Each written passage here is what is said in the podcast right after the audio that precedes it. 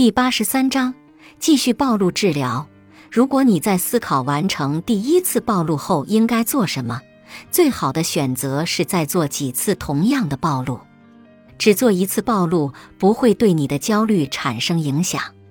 那个在跳板上的十二岁男孩约瑟夫，如果他当时只跳了一次水，他会一直感觉害怕。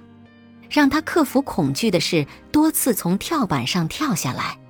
坚持不断反复的练习，直到你的第一个暴露任务不再让你的焦虑超过一百分钟的三十分或十分钟的三分。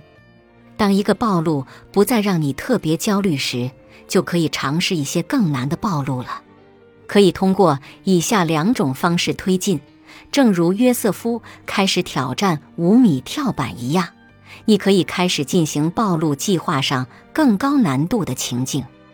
开始清除那些在暴露过程中让你感觉更安全的行动或随身携带的东西。我们把这些行动和东西称为错误安全行为。下一小节将有所介绍。下面还有一些其他的指南。在计划暴露练习时，请牢记于心：频繁练习，暴露才会发挥最大的作用。换句话说。每周练习四五次比每周一次要好。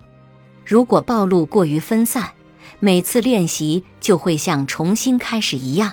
延长练习，暴露才会最有效。理想情况下，你的练习应该持续足够长的时间，让恐惧下降到轻度时，或者直到你知道自己引发焦虑的预测并不会成为现实才停止。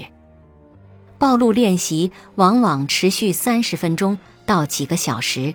最好的暴露是可预测并处于你的掌控之中的。本集播放完毕，感谢您的收听。